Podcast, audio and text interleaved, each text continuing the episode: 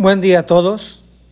Mi nombre es Gilberto Pérez y soy discípulo misionero de la comunidad Verbum Monterrey. Y comparto para ustedes palabras de vida.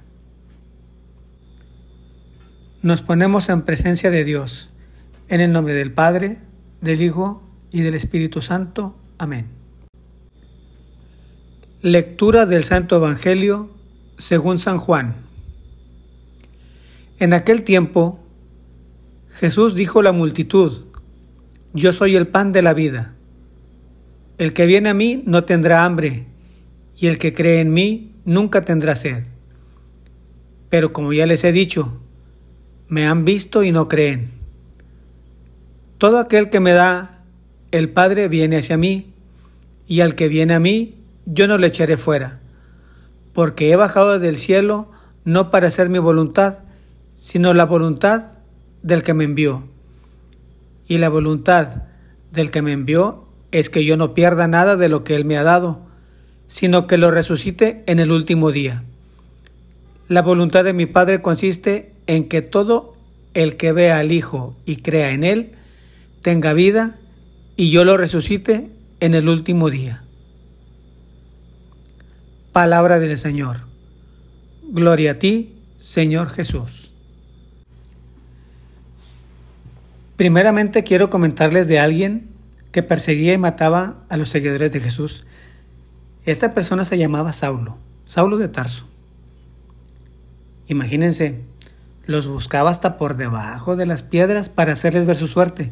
Y todo esto por la única razón que no estaba de acuerdo en que escucharan las palabras de amor y salvación que en todo momento Jesús y en todo lugar enseñaba.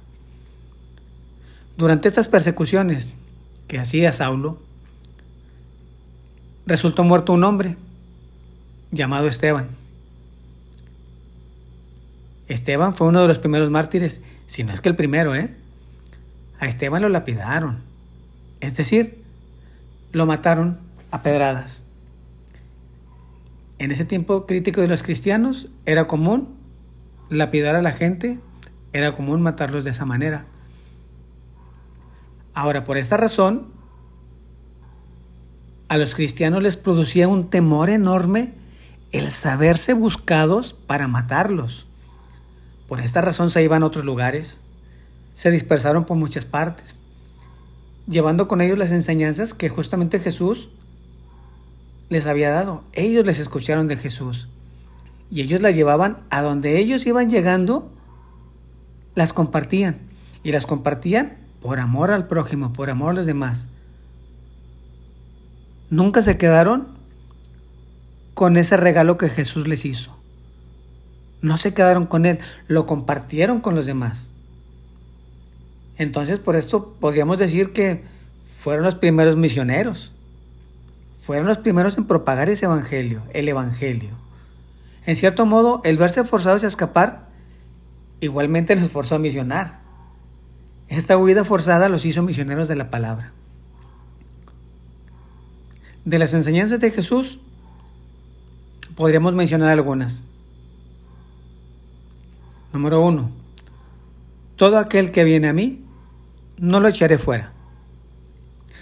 Podríamos mencionar otra, número dos, yo soy el pan de vida, el que viene a mí no tendrá hambre, no tendrá sed. Jesús también nos hizo saber que Él venía a hacer la voluntad del Padre y no la suya. Ahora, la pregunta es, ¿y cuál es la voluntad del Padre? Cuando Jesús afirma que Él es el pan de vida, nos está confirmando la voluntad del Padre, que todos tengamos vida y vida eterna.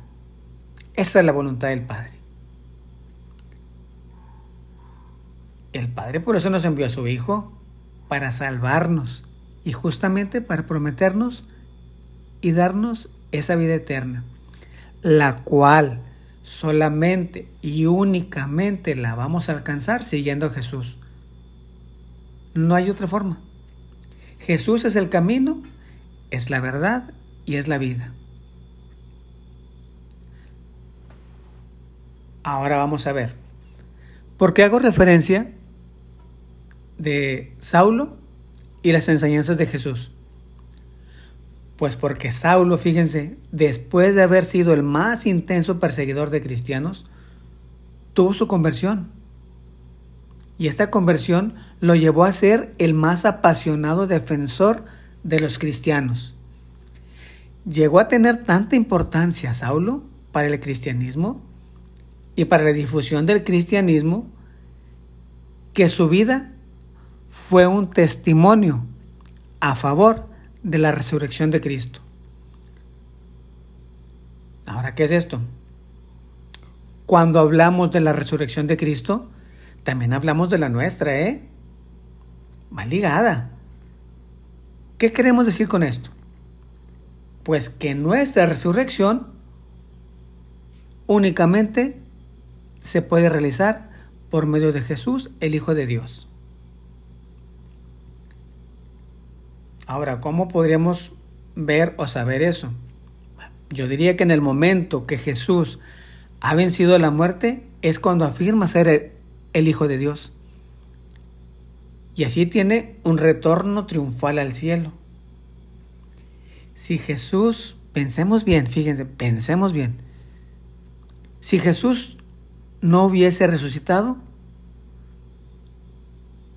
¿sería en vano todo? Si Jesús no vence a la muerte y no resucita, nosotros tampoco tendríamos esa posibilidad de resucitar. No tendríamos esa, esa esperanza de resucitar. Por eso cuando Jesús, al vencer a la muerte, nos la dio, nos dio esa esperanza que alcancemos esa promesa que también nos hizo cuando proclamó Jesús. Toda aquella persona que crea en el Hijo tendrá vida eterna. Que esa es la voluntad del Padre, que nosotros alcancemos la vida y alcancemos esa vida eterna. En la actualidad a nosotros nos cuesta mucho trabajo entender los caminos de Dios. Renegamos cuando las cosas no nos salen. Renegamos cuando no salen como quisiéramos. Renegamos porque no nos salen como las planeamos. No nos damos cuenta que Dios siempre, siempre tiene algo mejor que darnos. Mejor que lo que pudiésemos alcanzar a pensar nosotros. Pero si nosotros realmente ponemos todo en las manos de Dios, si nosotros ponemos con plena y total confianza todo en la mano de Dios, ténganlo por seguro que nos ayudará mucho mejor. Por eso, yo quisiera que veamos y creamos en el único Salvador de vidas, Jesús. Pongamos todo en sus manos. Confiemos en Él para alcanzar la vida eterna.